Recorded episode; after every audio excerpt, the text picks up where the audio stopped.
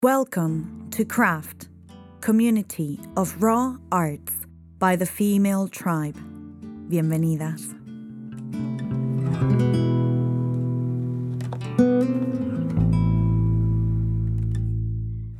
Inspira es el podcast de Craft. Tejemos conciencia sobre mujeres creadoras y emprendedoras contemporáneas. Compartimos contigo sus proyectos actuales y futuros. Inspira es un lugar sagrado para empoderar a la tribu femenina, a mujeres como tú, como yo, como nosotras.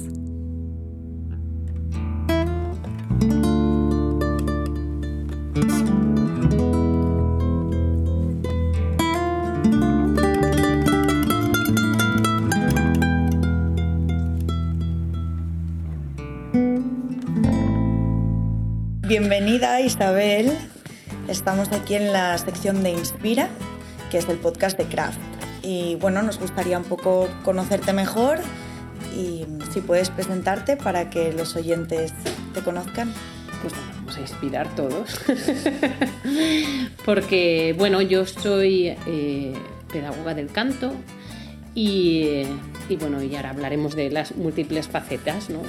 que, que desarrollo en mi vida pero digamos que, mm, que mi objetivo vital es un poco ayudar a otras personas a conocer su voz, a cantar mejor, a disfrutar con su voz, su cuerpo, su sonido.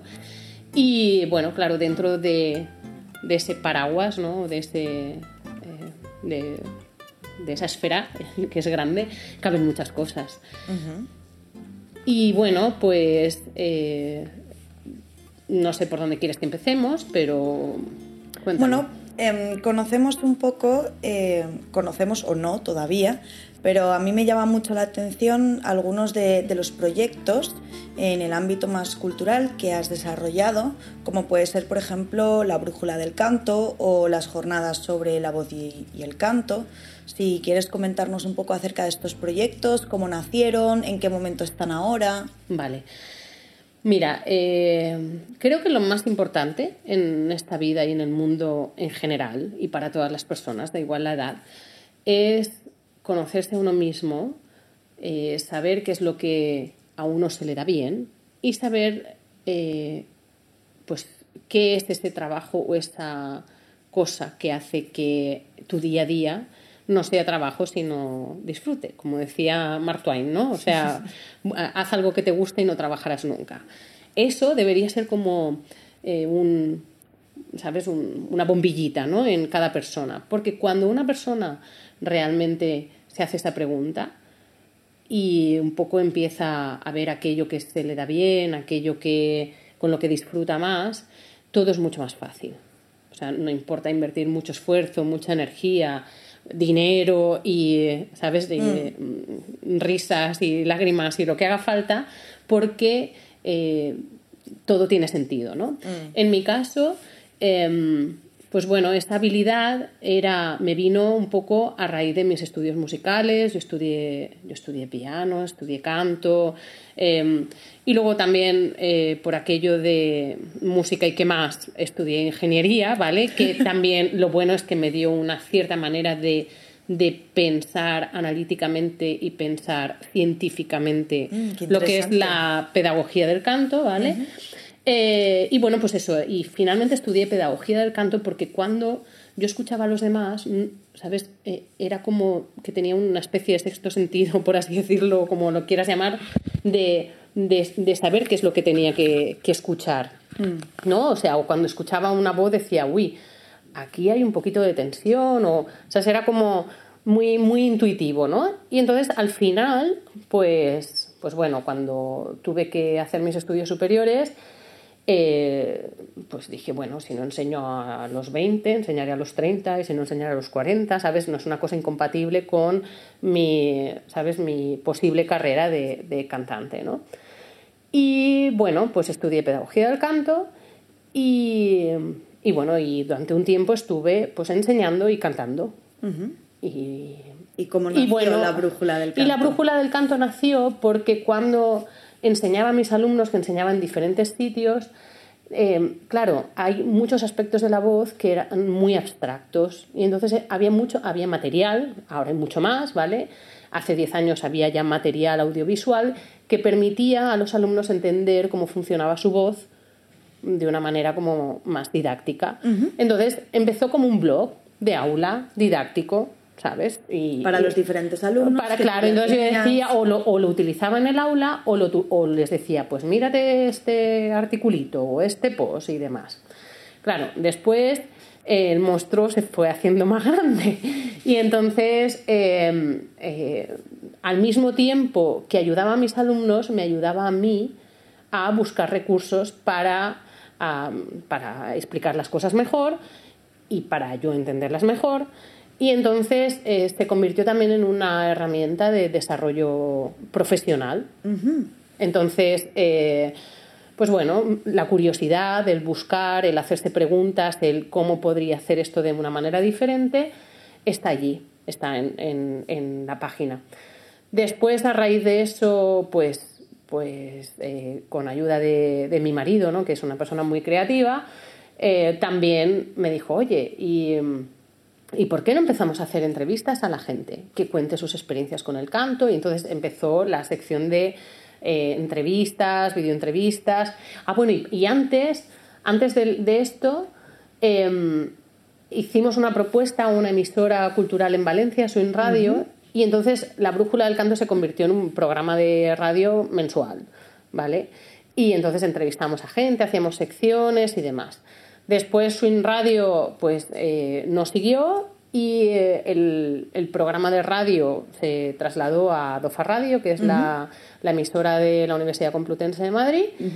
y, bueno, y eh, la parte de radio ahora está más parada, ¿vale? Porque yo tengo otros proyectos, pero sí que ha habido una, una sección muy grande de entrevistas, escritas y orales a pues desde, desde productores musicales hasta cantantes, hasta actores, a dobladores, ¿sabes? a humoristas, a gente que estaba relacionada desde la voz, ¿vale? ¿Por qué? Porque entiendo que, que bueno, pues esto es como un, un, prisma que siempre se puede abrir, siempre se puede aprender y siempre se puede contrastar algo que a lo mejor mm, tú intuyes que es de una determinada manera y, y claro, cuando notas que o percibes que la gente eh, te cuenta lo mismo, pues algo de verdad tiene que haber en el, en el común de los mortales, ¿no?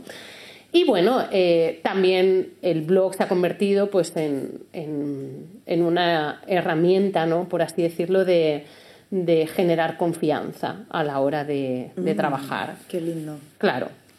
Entonces, y los libros también están un poco. Claro, los libros, mira, fue. Ese proceso de evolución. Claro, los libros, mira, eh, empecé autoeditando uno.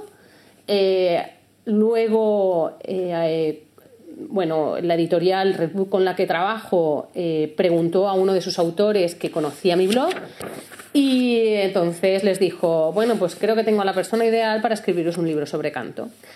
Y entonces me contactaron, ¿vale? Me hicieron la propuesta, acepté. Entonces, claro, en esto me siento una privilegiada porque he entrado en el mundo editorial eh, por así decirlo, por la puerta grande, con editorial, con contrato editorial, con anticipo, con distribución, como, ¿sabes? siempre buena. Claro, claro, es muy complicado, ¿no? Entonces, claro, yo sé que es un nicho, es una cosa muy concreta y entonces, pues, pues bueno, mm, eh, escribí el primer libro, eh, que es guía práctica para cantar, después hice guía práctica para cantar en un coro.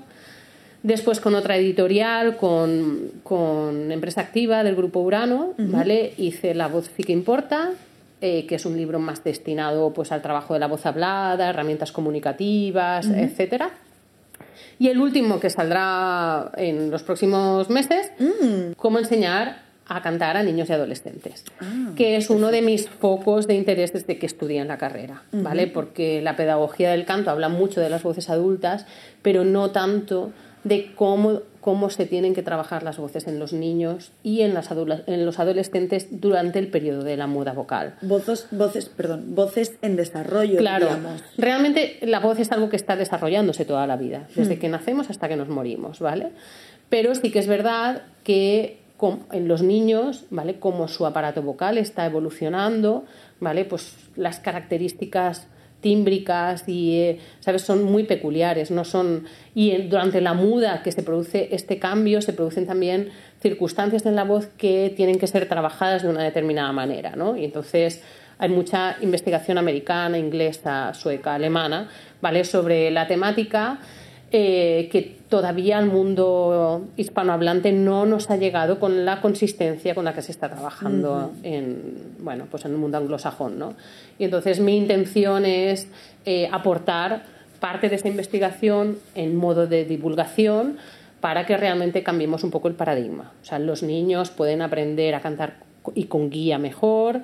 Eh, durante la adolescencia se puede cantar y no existe ningún peligro si se hace como toca y así un largo etcétera de, de, no sé, todo el mundo puede aprender a cantar, todos los niños pueden aprender a cantar, ¿sabes? No es un don que te dan y te tocan la cabeza y entonces ya sabes cantar, no, ¿vale? Entonces, eh, ¿qué pasa? Socialmente hay una serie de pensamientos que están como muy enganchados, ¿vale? Que a ver si empezamos a, abrir, claro, a abrir un poco la mente. Sí, mm. sí. Vuelvo al tema de la confianza que has sacado antes con la brújula del canto, que era también una, una de esas, la misión, una de las misiones. Em, y mi pregunta en este sentido es, ¿qué consejo eh, has recibido durante tu evolución de profesional y personal que te ha hecho confiar en ti misma para desarrollar y llevar a cabo tus proyectos o tu proyecto vital? Bueno, eh, a ver, realmente eh, fue una cosa también circunstancial, ¿no? O sea, eh, yo me presenté a oposiciones de profe de canto en Andalucía y en Pamplona, aprobé sin plaza, luego también vino la crisis y, y claro, yo me dije, oye, yo voy a tener que estar esperando aquí, hacer lo que a mí me gusta, porque a la administración, ¿sabes? Voy a tener que estar aquí esperando y no, ¿sabes? Entonces me planteé la posibilidad de emprender. Eh, gracias a que estudié en la Universidad Politécnica, la Universidad Politécnica tiene el Instituto de Ideas, que si has estudiado allí, eh, es un servicio gratuito de ayuda al emprendimiento, ¿vale? Entonces, pues yo, pues gracias a mi ingeniería, no a mis estudios de música, porque esto es un terreno yermo en todas las enseñanzas artísticas, ¿vale? Gracias a mis estudios de ingeniería, pude acceder a un servicio de orientación profesional. Entonces yo tenía una tutora a la que le contaba lo que yo quería hacer, que me ayudó a hacer un plan de empresa, un plan de negocio, una, ¿sabes? Y, a organizar, ¿vale? Estas, e, esas inquietudes ¿vale? Eh, de emprendimiento, ¿no? La cara oculta. La cara oculta. Claro, no, pero es que es necesario decir que pues bueno, si uno se quiere montar una peluquería o un bar, ¿vale? Va al servicio de orientación profesional de, del ayuntamiento, de la universidad, del CERVEF, de, ¿sabes? y tienen allí personas que te ayudan a hacer las cosas, ¿vale? O al menos te orientan o te dicen dónde puedes encontrar los recursos, que hay muchísimos recursos en la red, ¿vale? Sin embargo, en el mundo cultural, ¿vale? Tú ¿sabes? De hecho, con mi tutora era como, bueno, pues espérate que esto lo tengo que preguntar. ¿Sabes? Era como, vale, ¿cómo hago esto? ¿Cómo facturo esto? ¿Cómo, eh, ¿En qué epígrafe del IAE de Hacienda? ¿Y en qué epígrafe de... ¿Entiendes? O sea, es como, parecen tonterías, pero no son ninguna tontería. Detalles. Porque Hacienda no perdona, ¿sabes? Detalles importantes, ¿vale? Entonces, eh, desde, yo soy, em, bueno, formo parte de la Asociación de Músicos Profesionales, dirijo la delegación aquí en la Comunidad Valenciana y nos hemos reunido con, con Servef, con Consellería de Educación, eh, con otros agentes de, de, ¿sabes?, como los profesionales de la danza, como, ¿sabes? O sea, incluso con, con con las empresas del sector, ¿vale? Y todos coincidimos que es necesaria una orientación laboral en el mundo artístico. Es Una oficina de emprendimiento cultural que ahora recientemente en, Cartagena han puesto ese servicio. ¿Sabes? No, es una, no es una locura. Una oficina de emprendimiento, cultural, ¿Sabes? O sea, es como. que, le, que, le, quieran llamar como quieran, ¿vale? Me da igual. Pero el, contenido, el contenido es que un artista diga, vale, yo quiero montar un espectáculo, ¿qué tengo que hacer? ¿Qué tengo que hacer para que sea viable? No para hmm. gastarme todo mi dinero, ¿vale? Y después estamparme contra la. ¿Sabes? ¿Qué, dónde tengo, ¿Qué puertas tengo que tocar? ¿Cómo tengo que presentar un proyecto? ¿Cómo tengo que hacer un presupuesto de producción? ¿Cómo tengo que hacer un presupuesto de actuación? ¿Cómo tengo que, ¿sabes? ¿Cómo tengo que gestionar esto? ¿Sabes? Porque si tú vas con esa documentación bien preparada, te vas al banco y te dan un crédito, pero si no tienes esa documentación bien preparada, te dirán, vale, guapo, hazte un Fercami y ya te apañarás. ¿Vale? Que es otra opción. Pero no es ¿Sabes? O sea, uno tiene que ver cuando se pone a emprender dónde quiere estar en 5 años, en 10 años, en 15 años. ¿Vale? Sobre todo si es algo que realmente siente que, que es su, por así decirlo, su misión en la vida, ¿sabes? O sea, hay que hacerlo bien, hay que hacer las cosas bien. O intentarlo, ¿sabes? Luego, pues, algunas cosas salen bien, otras cosas no salen tan bien. Pero bueno, no hay que estar demasiado apegado al fracaso. Hay que aprender. Unas veces, como dicen, unas veces se gana y otras se aprende. Pues eso. Las que, las que se aprende, se aprende rápido y a la siguiente cosa. Y en esta línea de, un servicio de, de asesoramiento para emprendeduría en términos más culturales, ¿cuál sería el primer paso, crees tú? A ver, el primer paso es eh, lo que te he dicho, preguntarse qué es lo que quieres hacer. ¿vale? Y luego buscar si hay alguien que lo ha hecho antes, porque no somos tan originales, ¿sabes? O sea, no somos, no hemos inventado la rueda, ¿vale? Eso es una de las cosas que te dicen, dices. Entonces, analizar cómo lo han hecho otros, ¿vale? Cómo incluso preguntarles cuál ha sido el proceso, o sea, no, no, pasa absolutamente nada por coger y decir, oye, eh, estoy haciendo esto, tú llevas 20 años aquí, ¿me puedes dar tres consejos? O me puedes decir dónde están las piedras, ¿sabes? O sea, eh, y eso, pues claro, requiere de una, unas habilidades mm, sociales, ¿vale? Y de una de tragarte a veces el sapo y coger y decir, no voy a dar el paso, ¿no? Luego, gestionar la incertidumbre y el miedo. Mm, la incertidumbre y el miedo. La incertidumbre y el miedo, sí. Porque eh, lo decía, ¿cómo se llama este chico? Sergio Fernández. Solo hay dos maneras de vivir en esta vida. Desde el miedo o desde el amor. Me gusta el amor. vale. Cuando empiezas a funcionar desde el, desde el amor, empiezas a ver soluciones a las cosas. Importante. Sin embargo, cuando te estás moviendo desde el miedo, es decir, ay, no, no, no, no voy a hacer esto porque, ¿y si pasa esto? ¿Y si me dicen esto? ¿Y si no sé cuántos? ¿Y si no sé menos? ¿Y si...? Y te paraliza. Y no haces nada. ¿Vale? Y entonces es el, bueno, ya sí, eso mañana. bueno, si esto ya llamaré. No. O sea, por favor, si queréis hacer algo, cogeros y inmediatamente coger y hacerlo. O sea, no lo penséis demasiado. Después procesáis, aprendéis, o, pero, o sea, si conocéis a alguien que cree que os, que os puede ayudar, levantar el teléfono y decir, soy fulanito, mira, he visto esto, tal. Entonces, eh, no, la gente no es tan, tan borde como para, ¿sabes? No, no dedicarte unos minutos. Y si no, pues yo que sé, hay gente que ofrece sus servicios de consultoría, ¿vale? Que, pues bueno, pues si tú ya tienes una serie de cosas bien pensadas, pues a lo mejor hacer una consultoría y, gastarte 40, 50, 60 euros, eh, resulta invertir, invertir te da, te da una cantidad de información con la que puedes empezar a funcionar, ¿vale? Entonces, sí, eso es otra cosa importante. Hay que distinguir entre un gasto y una inversión.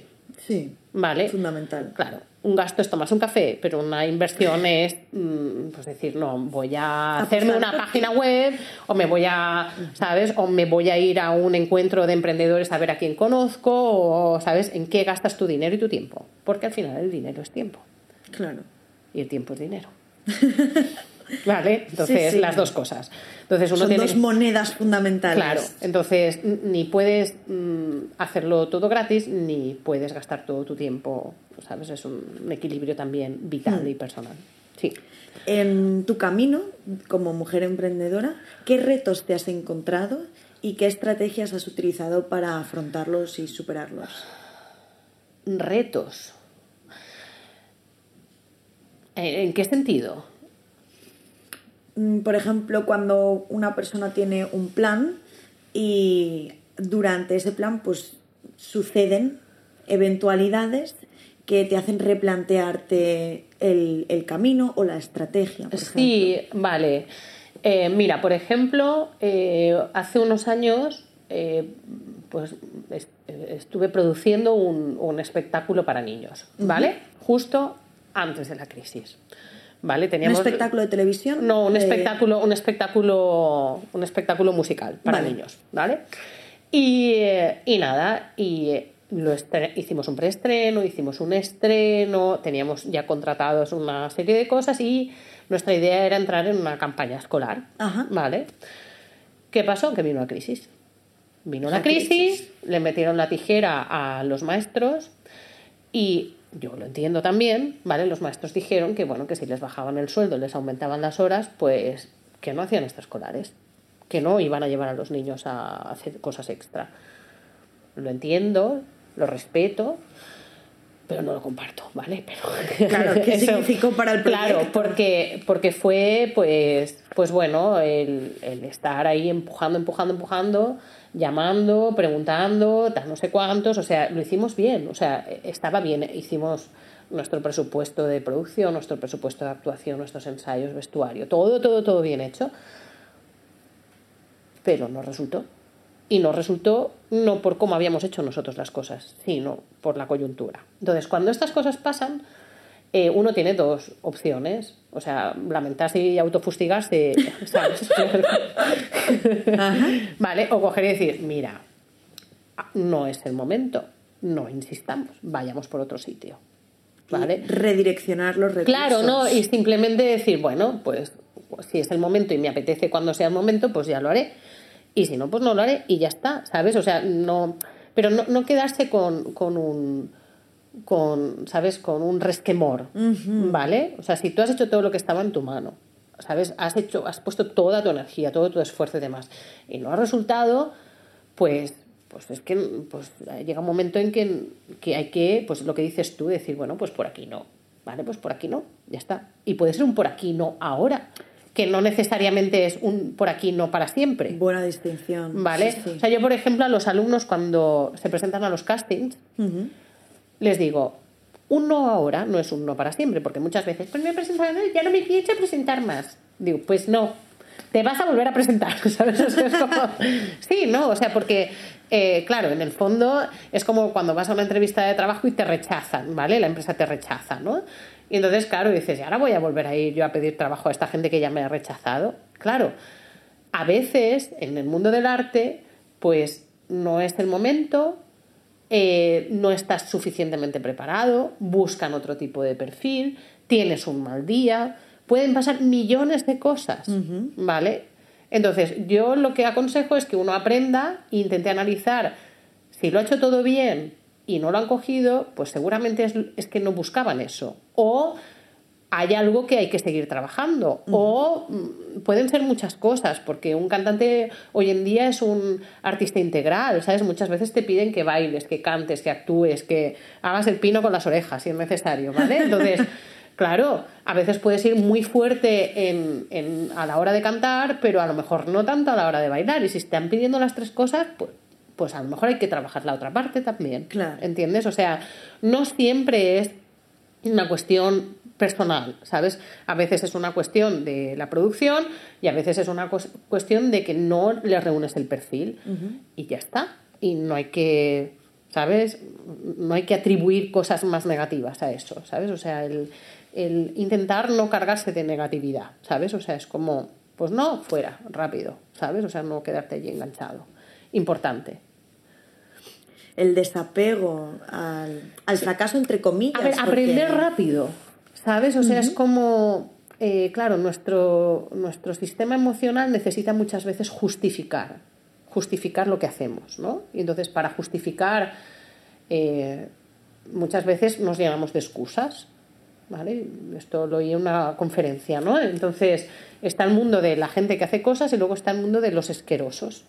No asquerosos, esquerosos. Ajá. Los asquerosos son aquellos que buscan, es que no me ha dado tiempo, es que estaba cansado, es que eh, yo que sé, hacía sol, es que hacía sombra, es que tenía calor, es que tenía frío, es que, es que, es que.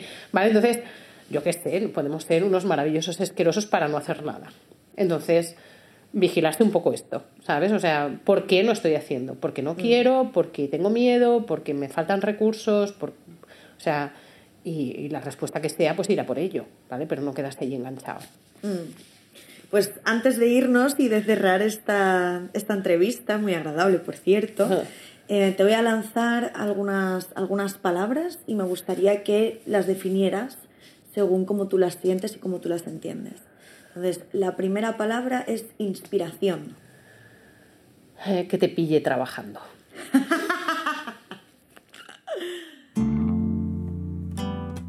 ¿Qué significa para mí la palabra inspiración? ¿Qué significa o qué, me, qué pienso cuando... Vale, para mí la inspiración me viene a la cabeza el estar en mi habitación a oscuras con la luz del foco y un papel en blanco, rezando para que me llegue la inspiración. Something that changes you potentially indefinitely as well. A way of seeing that stays with you, I guess, for me. That's what inspiration is. No sé, new beginning, mm, nuevos horizontes. Sí.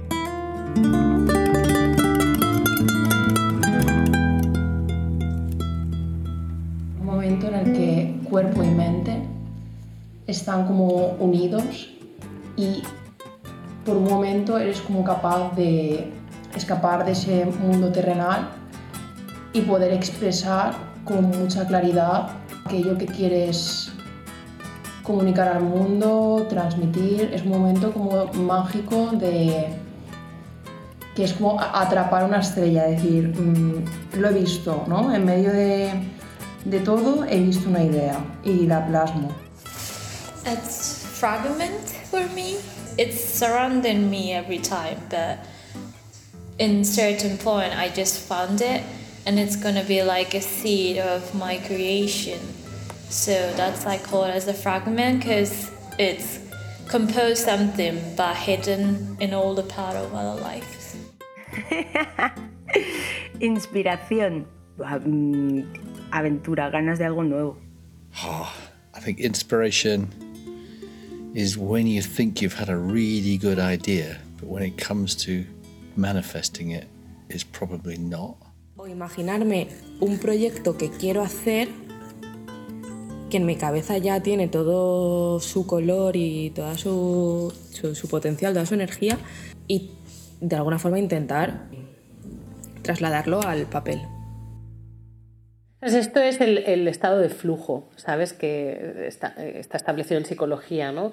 Es decir, cuando haces algo que te apasiona, cuando haces algo que, ¿sabes? Que te absorbe toda tu atención y se te pasa el tiempo súper rápido, ¿vale? Y dices, ay, ya han pasado cuatro horas, pues si me he puesto hace un momento, ¿no? Uh -huh. Sin embargo, cuando uno no está en ese estado de flujo, está, mirando el reloj todo el rato, se va a la nevera a coger un yogur, se mira el móvil, eh, está pensando de si esa noche se va a ver un monólogo, yo qué sé, ¿sabes? O, entonces, intentar hacer lo que nos gusta y eso, que esa inspiración te pille trabajando.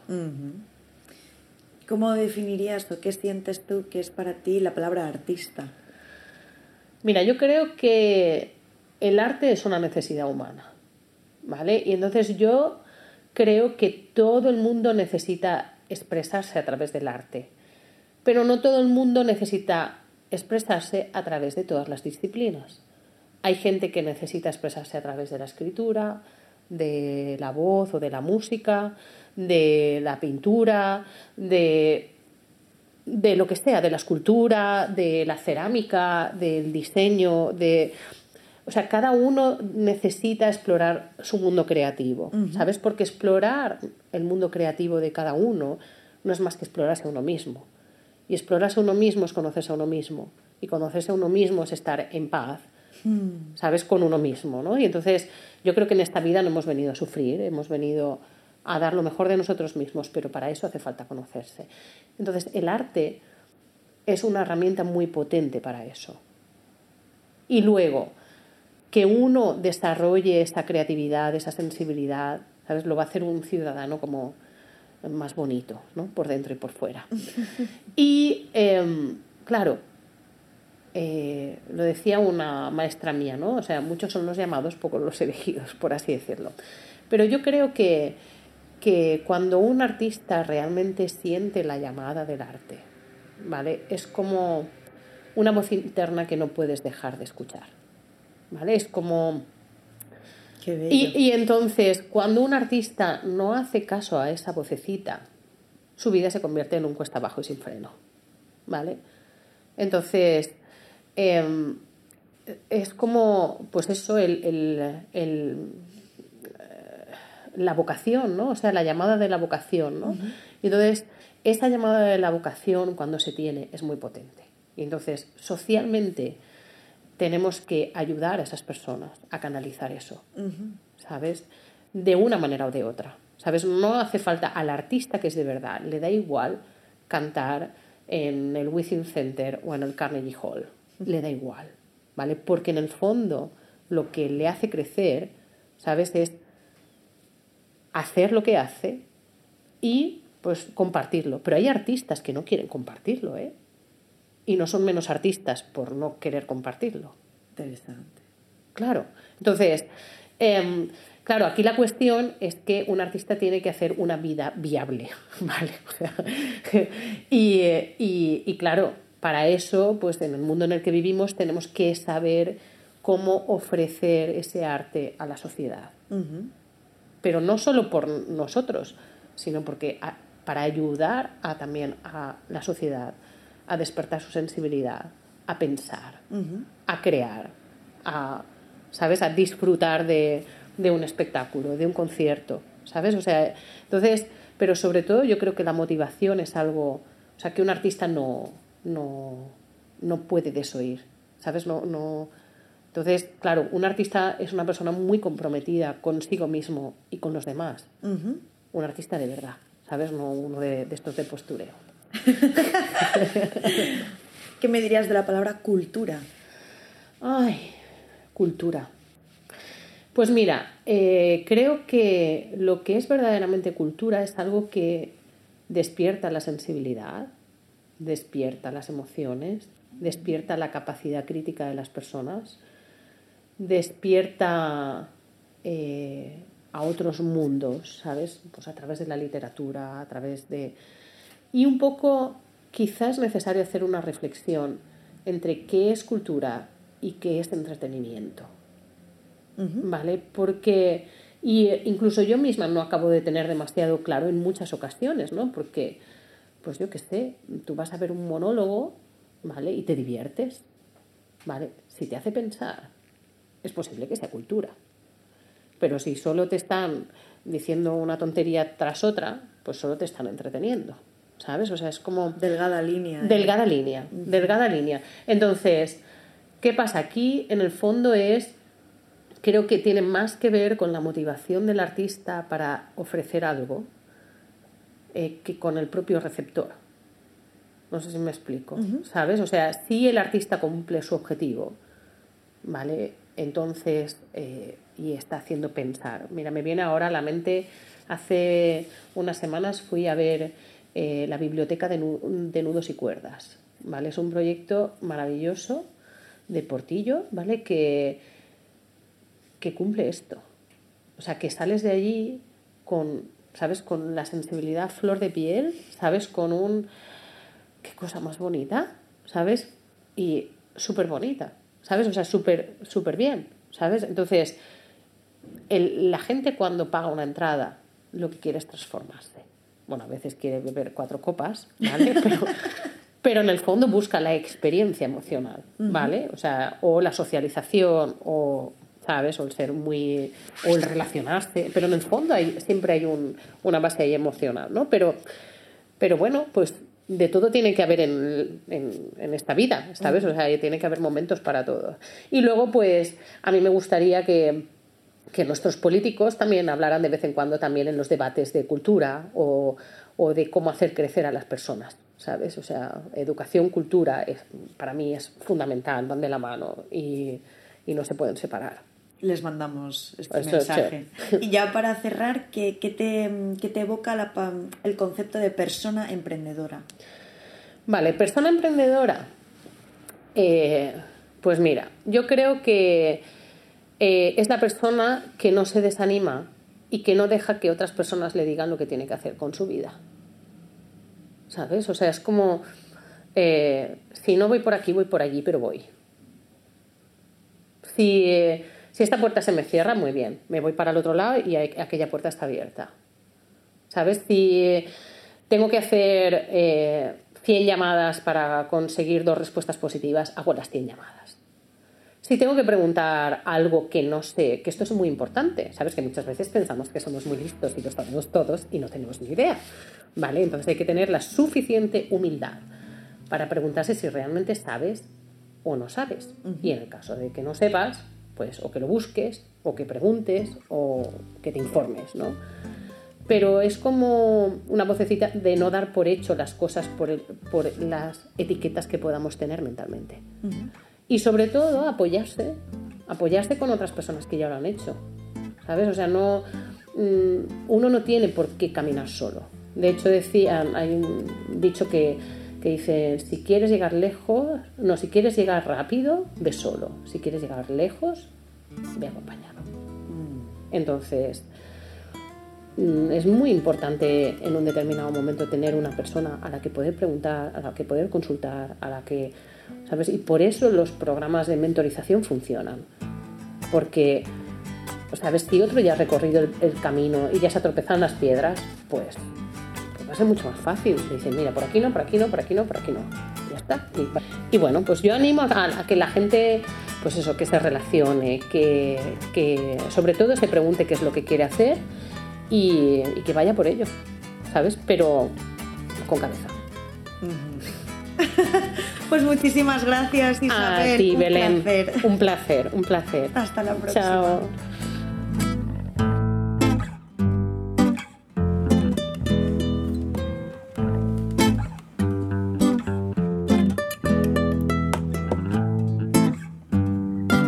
Y recuerda, inspira, estamos vivas. Expira, suelta todo aquello que ya no necesitas. Inspire is Craft's podcast section. We raise awareness about contemporary female artists and entrepreneurs. We spread the word regarding their current and future projects. Inspire is a sacred space to empower the female tribe. Women like you, like me, like all of us.